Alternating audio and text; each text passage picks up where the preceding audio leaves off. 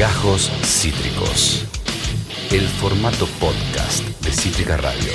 La primera entrevista de esta tarde, de, este, de esta jornada, de esta transmisión él es periodista, él es analista internacional, él está a cargo del eh, canal de Telegram Pandemias y Vacunas y es una persona que desayuna, almuerza, cena y, transita todo el día con información global sobre este maldito virus y esta maldita pandemia. Es el caso de Walter Gubar. Walter, acá Esteban Chacho, bienvenido a todas las tormentas juntas en Cítrica Radio. ¿Cómo te va?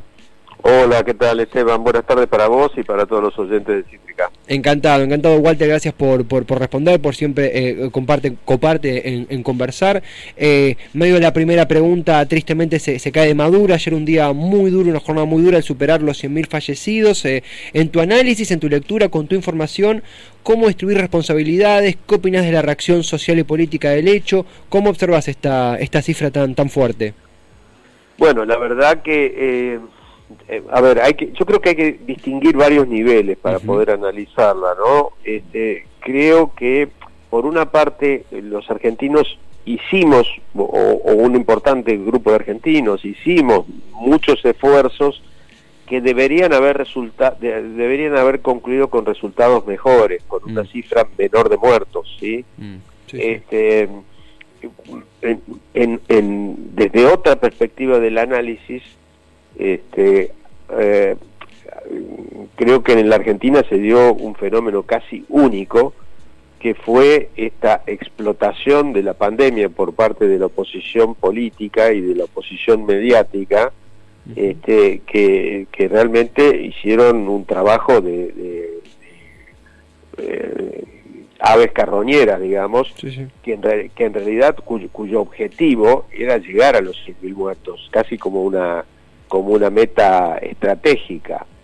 Este, em, después, eh, obviamente con el diario el día después es fácil eh, eh, hacer mm, análisis críticos. Creo que igual nuestra obligación es hacer análisis críticos, este, independientemente de que nadie tenía la experiencia de, gestionar una pandemia de, de, de estas de este calibre y de estas características globales, porque la verdad que esta pandemia, en otras oportunidades se ha hablado de crisis globales, esta es la verdadera primera crisis absolutamente global mm. en el planeta, ¿sí? Este, porque hemos tenido guerras mundiales, pero que no han, no han afectado a todo el planeta, hemos tenido otros eh, fenómenos, ya sean naturales o, políticos o sociales, pero nunca que abarcaran a todo el planeta de, de esta manera. Este, eh, y después, en cuanto al, a, las estrategias, eh, justamente tal vez no has alcanzado a verlo, y, si hay otros oyentes que estén interesados, también les va a venir bien. Yo a propósito de, tu pregunta, hoy publico un artículo que se publicó en la revista The Lancet, que ahora se ha hecho tan famosa, digamos, en la Argentina, está traducido al español, donde se habla de las, de las grandes estrategias a nivel mundial este, en términos de aquellos países donde se intentó moligerar la epidemia, creo que la Argentina estuvo entre ellos, eh, y aquellas otras estrategias que apuntaron mucho más a eliminar la pandemia. Por supuesto que una y otra estrategia tenían y tienen precios distintos. Precios, digo, cuando digo precios quiero decir este, en términos de, de las, de, las exigencias que se pusieron y las situaciones de cada país, pero también de lo que tiene que ver con, con esto que ha sido tan discutido acá en cuanto a, cierto tipo, aplicar cierto tipo de restricciones que acá no, no se aplicaron debidamente, ¿no? Este, digamos, hay cuestiones que son incontrastables. Es decir, la Argentina es, eh, eh, está entre los 10 eh, países, solo 10 países, que han tenido este, 100.000 muertos. Este, y bueno, creo que creo que eh, no, no, es para hacer eh, leña del árbol caído, pero pero creo que tenemos que eh, sacar lecciones de esto. Mm. y creo que también allí ha habido cierta falta de, liderazgo, este, digamos, porque eh, tenemos, las, tenemos experiencias de otros países que han tenido que aplicar este, políticas mucho más restrictivas, si querés ir a un extremo, el caso de China, sí. donde a nadie se le ocurriría violar la cuarentena, pero bueno, China tiene la ventaja, digamos, la ventaja comparativa de un país de, de 1.400 millones de habitantes que han tenido 5.000 muertos. Y, y, Walter, en ese sentido también, justamente por, por la comparación, observaba el, la data de los países con, más fallecidos y la situación no solo argentina, sino latinoamericana es gravísima porque vos lees el, los primeros 10 y aparece Brasil, México, Perú, Colombia bueno, y, luego nuestro país. Quiero decir, aparecen 1, 2, 3, 4, 5 países latinoamericanos en, en, el, en ese maldito top 10. Eh, claro eh, eh, es, amén de las falencias propias de Argentina y las particularidades que obviamente hay que analizarlas aisladamente, eh, continentalmente ha sido devastador esto, no encuentro otra palabra. Claro, bueno, pero pero ahí también muchas creo que también otro de hay varios elementos ahí. Por un lado, bueno, hay algunas que son cuestiones estacionales, digamos, en términos de cómo ha ido pegando la, pandemia en distintas partes del mundo de acuerdo a las a las los periodos climáticos. Después también tiene que ver con las situaciones sociales de, nuestros países, digamos, eh, porque también eh, sería, sería una torpeza, eh, digamos, las comparaciones, Humberto Eco decía que este, cuando un hombre tiene dos pollos y otro hombre no tiene ninguno, las estadísticas te dicen que, que cada hombre tiene un pollo. Sí, verdad. ¿Sí? Entonces, algo parecido pasa con esto, porque si nos queremos comparar, con Alemania, eh, o, digamos, está bien, pero comparemos los sistemas de salud de Alemania, comparemos eh, los sistemas, digamos, de, educativos, de, acceso al agua, de acceso a, los medicamentos, de, eh, comparemos, un, digamos, porque si no las comparaciones son falaces. Sí, sí, sí, no, no, este, totalmente. Eh, digamos, en ese, y por, digamos, creo que ahí eh, están muchas de las explicaciones respecto a el por qué la pandemia está pegando como está pegando en América Latina. Este, y después, digo, para terminar con la primera de tus preguntas, en el y volviendo al, caso de Argentina, yo creo que ha sido particularmente deficitaria la parte de la comunicación, de la, digamos, la comunicación hacia los ciudadanos. Este, de hecho, en varios momentos, eh, viste, por ahí por, por mis años de experiencia, por ahí por el hecho que fui corresponsal de guerra, por ahí por el hecho que hice el primer documental que se vio en la televisión argentina sobre el juicio de las juntas, eh, yo entendía que a, la gente no había que seguir mostrándole, en tele, ponerle en televisión o en la inclusive en las radios, eh, qué sé yo, este, expertos que, que recitaban estadísticas o números sino que no entiendo cómo no ha habido en la televisión argentina un buen documental sobre lo, lo que han sido 24 horas en una terapia intensiva. Sí, eh, eh, eh, te, te repregunto un segundo igual, porque justamente la experiencia comunicacional que, que, tenés, que describías, es algo que, que, nos viene bien para algo que no solamente dijimos aquí, sino en diferentes medios, incluso gente que, puede simpatizar más menos con el gobierno, pero esto de las fallas comunicacionales, y sí, efectivamente ocurría esta, este exceso de estadísticas que de repente no terminaban de complacer a ese gran esfuerzo que hicimos todos o gran parte de la sociedad en tiempos de aislarse y bueno, sacrificar diferentes factores económicos, ni hablar sociales, ni hablar de ocio, que bueno, son de otro orden, pero en ese sentido se habla mucho de la, de la falla comunicacional. Eh, en ¿Sentís que hubo alguna mejora, hubo una lección aprendida? ¿Se siguen eh, errando en ese factor? ¿Cómo es la evolución de la comunicación a un año y medio de la pandemia? No, la verdad es que creo que no. Eh, a mí ¿sabes? me extraña, digamos, inclusive no solo la comunicación periodística. Fíjate que yo en, en, la, en la newsletter diaria también he publicado para que la, para que la gente saque sus propias conclusiones, pero suponete, en la ciudad de Nueva York, eh, la, la, la, pandemia ha sido contada en, en, eh, en, pintadas callejeras, en murales. Nosotros, mm. La Argentina tiene una historia de pintadas callejeras y murales. Yo no he visto en la Argentina una sola pintada callejera sobre la pandemia. Mm. Eh, em, la televisión española, particularmente la de la televisión, eh, digamos, estatal española, pero la filial catalana, hizo un documental de televisión con 25 directores de distintas partes del mundo. y nosotros no hemos podido acceder a una terapia intensiva para hacer un documental.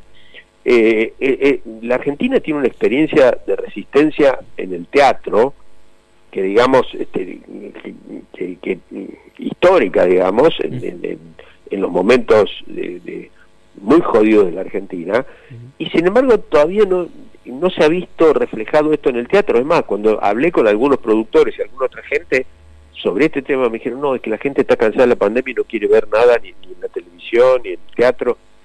Este, ahora, en, determinado momento, eh, así como fue decisivo para, para que Estados Unidos terminara la guerra de Vietnam, las famosas fotos de las bolsas de cadáveres en la, en la portada del New York Times, cuando este, a, finales de la guerra de Vietnam, este, porque lo, lo que terminó este, inclinando eh, el tema para que Estados Unidos este, eh, abandonara Vietnam fueron eh, aquellas bolsas y estamos hablando estamos hablando de una época en que no había ni, redes sociales ni nada por el estilo digamos que la comunicación estaba más en los diarios o si querés en la televisión este bueno, a mí la verdad, la verdad es que me ha parecido que este, eh, ha habido una gran carencia en esto, porque, porque eh, finalmente el, acostarse o, levantarse por las mañanas con la cifra de muertos o la cifra de infectados, cuando esos muertos y esos infectados no tienen rostro, no tienen historia, mm. no tienen, se convierten en números. Sí, se naturalizó claro, claro. Sí, eh, este, eh, eh, justamente algo que, hemos dicho acá, es una, algo que no hemos dicho acá, sino que cualquiera lo ha mencionado en, en la reflexión, de repente se naturalizan números tremendos, escabrosos, si uno hace la, la, la, autocrítica, la, auto, la introspección necesaria, porque es algo que uno procesa y cuando lo pensás en frío es, es terrible. Yo justamente hago un, pequeño parate para, para consultarte, porque hablando con otros pares, ¿no? comentaban esto de se hizo una cuarentena muy estricta de principio y no se no se visualizó, no se organizó en base al potencial desgaste mental, social, laboral, económico que generaría una cuarentena así, porque, bueno, de vuelta, el gobierno nunca tuvo en cuenta que esto podía extenderse tanto, se aprendió sobre la marcha, no fue solo acá, sino en muchos países. Pero vos qué opinas de ese, esa postura de que el, el, nivel estricto de la primera cuarentena, si bien ha salvado vidas, no tuvo un plan B a la hora de contrarrestar el desgaste social por ello? No, no, yo creo, a ver, me parece que aquella estricta cuarentena entre otras cosas, porque digamos, para, para poner en, hacer un balance donde no todo sea los aspectos negativos, digamos, primero, aquella larga cuarentena sirvió para preparar un sistema de salud que estaba, digamos, absolutamente desquiciado, eh, que había sido reducido, rebajado a una el ministerio había sido rebajado a una secretaría de salud. Este, aquella primera cuarentena sirvió para que eh, hoy en lugar de 4.000 camas de terapia intensiva tengamos creo que más de 8.000 camas de terapia intensiva, eh, pero no se, no se utilizaron, y esto yo lo he hablado con algunos funcionarios, digamos, primero, eh, yo en algunas oportunidades hago hago ciertas cierto tipo de comparaciones con situaciones bélicas. No me gustan mucho las metáforas bélicas pero cuando eh, ante situaciones bélicas o ante situaciones, por ejemplo, de actos terroristas importantes, eh, eh, se tiene que hacer un trabajo de, apoyo, un trabajo psicológico de apoyo, en el cual los medios de comunicación tienen que participar, así como vos recordarás que cuando hay una toma de rehenes, se han hecho determinados eh, reglas éticas eh, respecto, qué sé yo, a no darle micrófono a, quienes toman rehenes, etcétera, etcétera, digamos, porque esto está estudiado simplemente, digamos, eh, así como está estudiado de que no, no se debe hacer difusión de suicidios adolescentes, porque en general la difusión de, de casos de suicidio adolescente generan efectos de imitación. Bueno, digamos, la contracara de esto también es, es, es lo que ha pasado aquí. Ante, digamos, esta situación de encierro, ante esta situación de estar escuchando, como te decía, por la mañana y por la noche, simplemente el crecimiento de los números, como si fuese este, una estadística más. La, cotización del dólar o el riesgo país.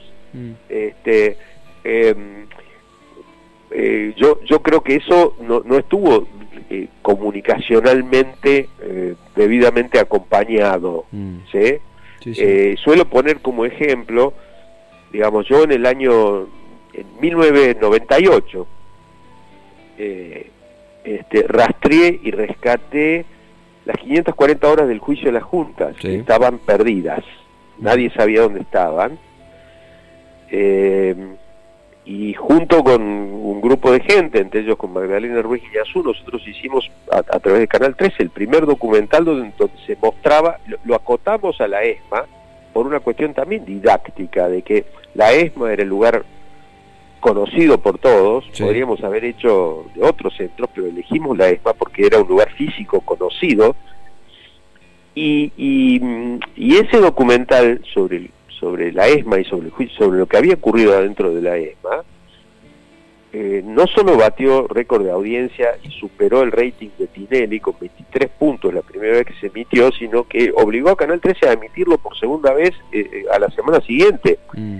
Ahora, esto no lo digo golpeándome el pecho por digamos por una cuestión de personal sino que lo que yo comprendía y es que ese documental eh, le permitió a mucha gente entender algo que era abstracto mm. y que eh, se englobaba dentro de la palabra genocidio.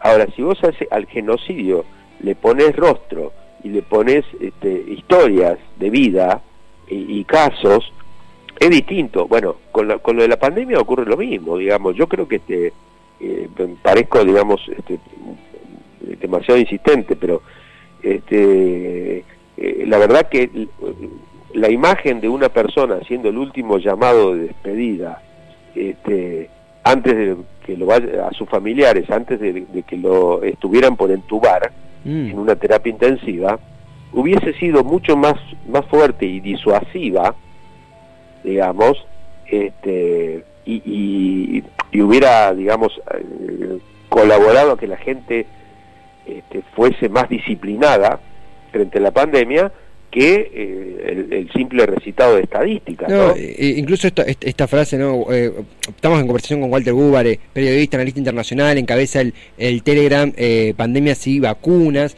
Esto de un, un, una muerte, un, un, fallecimiento es un crimen, creo que es un crimen, es, un, es una noticia. 100 crímenes es una estadística, estoy, estoy diciendo incorrectamente, creo que 100 muertes o 1000 muertes es una estadística, en una frase de, de, de, con cierta acidez, analizando las cuestiones bélicas, las cuestiones de extremos sanitarios. Eh, eh, Walter, nosotros queríamos llamarte justamente por esto, por amén de la visión sanitaria, tener la visión comunicacional y tener esta introspección que de otra manera, si no tuviéramos llamado, no hubiéramos tenido, sobre eh, en, qué se falló y qué podemos hacer respecto a, a, la comunicación en tiempo de pandemia y el abordaje de noticias en tiempo de pandemia. casi no nos queda tiempo, pero, pero, porque la verdad que esto da para charlarlo largo y tendido, quería consultarte, primero recomendar pandemias y vacunas, el Telegram, eh, comprometerte, si me permitís, con mucho respeto, a, continuarla en otro momento, porque esto va a seguir dando que hablar y queremos eh, continuarla, incluso por otros temas y otros trabajos que has hecho, pero consultarte antes que nada, ¿dónde además podemos leerte, encontrarte, contactarte? ¿Qué podés darnos para, para seguirla? No, yo eh, simplemente, digamos, en, en este momento, bueno, yo este, estoy laburando en por las mañanas en Radio del Plata.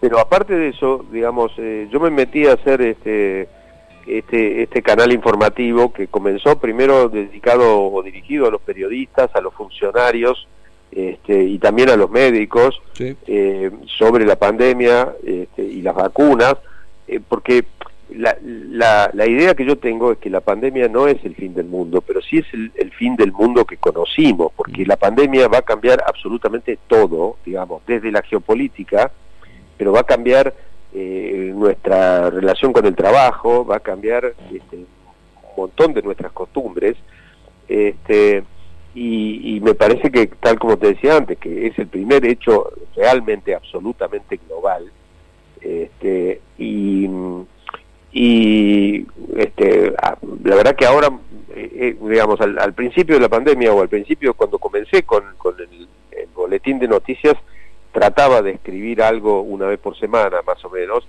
ahora la verdad que el, ritmo de la información y que además esto es, no te digo que es, es digamos, porque hay mucha gente que me aporta materiales, pero pero el, el, que está en el criterio de edición del material, de qué es lo... Porque hay mucho que hay que descartar, porque tampoco en algunos momentos creo que abrumé con demasiado material. Yo lo que creo que lo importante es darle a la gente lo imprescindible, eh, como digo yo, para sobrevivir en pandemia. Y entonces este, lo que quería explicar para aquellos que quieran entrar al sitio, que naturalmente es gratuito, es que simplemente hay que tener la aplicación de Telegram y en el buscador de Telegram, que es donde está la lupa, digamos, eh, tipear las palabras pandemias y vacunas, las dos palabras en plural, y quedan suscriptos al canal este, y reciben, eh, digamos, a, diario toda la información que voy publicando. Este, por ejemplo, como, como te mencionaba antes, en el caso de, hoy, este, me pareció es relevante publicar esta información traducida de la revista de Lancet respecto a las distintas estrategias que se adoptaron este, y em, y de golpe este, qué sé yo eh, publicar eh, algunas otras cosas que, que, me parece que también son importantes que no son tal vez no sean la pandemia en sí misma pero hablar de, de por qué en este momento podemos llegar a tener 18 grados de, calor en la Antártida y, y, y 50 grados este, eh, de temperatura en Canadá, este, creo que también tiene que ver con la visión que yo tengo de la pandemia, que, que es mucho más allá que, que, solamente el virus. Sí, total, lo, que, lo, que está ocurriendo y lo que está afectando al planeta, ¿no? Entonces, este... Um, y también, obviamente, bueno, por, por formación profesional, a mí me, interesa, me interesó siempre la geopolítica, entonces creo que la pandemia también ha cambiado las relaciones entre las potencias, este, no, por, el tema de las vacunas en particular, este, eh, por el papel que cada una de ellas le asignó a la pandemia, este, y bueno, también hay notas sobre ese tema, así que creo que este, eh, de alguna manera eh, me he alejado eh, eh, un poquito de algunos de los otros temas que de los que siempre me ocupé porque me pareció importante ocuparme en este momento de, de, de este tema por lo menos como como desde como central, ¿no? Total, no, totalmente, totalmente, y se, y, se reconoce y se, y se lee y se consume, Walter, eh, y además reivindicar esto que, que, al principio de todo comentábamos, eh, siempre atendernos, sentarte a charlar, conversar y, e intercambiar con nosotros, Walter, recomendar pandemias y vacunas y agradecerte a vos por, por este tiempo y esta conversación, Walter, gracias de parte de todo Cítrica por, por tu tan buena disposición siempre. Por favor, cuando, hasta, hasta cualquier momento. Yo siempre estoy dispuesto con absolutamente todos los medios, sean, digamos, medios del extranjero, nacionales, grandes o pequeños, no, no discrimino en absoluto, este, porque me parece que todos los esfuerzos de comunicación, por lo menos aquellos que son, digamos, los que son honestos, por supuesto, pero inclusive con algunos que no son honestos también voy a, pero en ese caso confrontar. Eh, bueno, eh, brindamos por eso, Walter, y damos fe, damos fe que es así. Un, un, fortísimo abrazo y gracias por totales por, por esta charla. No, gracias a vos Esteban y, a todos los oyentes a seguir cuidándonos. Lo mismo, lo mismo. Fuerte abrazo Walter, Walter que es Walter Gubar, periodista, analista internacional. Nota, primero, reteando fuertemente la, última frase con la que nos despidió, cuidarse, siguiéndonos, cuida, eh, cuidándonos. Hago un, pequeño comentario y ya vamos al tema, pero eh, para, para no dejarlo solo en el aire, porque va a venir algo en otro ángulo diferente en el, en el siguiente bloque. Es sumamente duro y complicado hablar de, de estos tópicos, pero no por una cuestión de de, información, porque la información es muy clara y gracias a gente como Walter aún más clara. Eh, me refiero a, lo que charlaba Walter Gubar, pero tratamos de siempre poner otra mejilla, entretener un poco al aire, eh, eh, jugar, que es lo que hacemos principalmente, jugar, el factor lúdico es central en este programa, pero no, me permito una frase un poco forchi, no le queremos sacar el, culo a la jeringa en estos términos de vacunas, queremos hablar de los temas serios que nos interpelan y también hacerlo regateando el cerco de los medios hegemónicos, el cerco de la oposición más extrema, que es hacer un volei de acusaciones. Acá ir con la información y decir qué se hizo bien, qué se hizo mal, qué podemos, podemos mejorar y qué hacemos nosotros como medio alternativo desde este lugar. Eh, ahora sí, después de esta, eh, este fortísimo intercambio con un periodista de la hostia como es Walter Gubar, a quien le mandamos un inmenso, inmenso abrazo a él y a su equipo. Esto fue Gajos Cítricos Encontrá los contenidos de Cítrica Radio en formato podcast en Spotify, YouTube o en nuestra página web.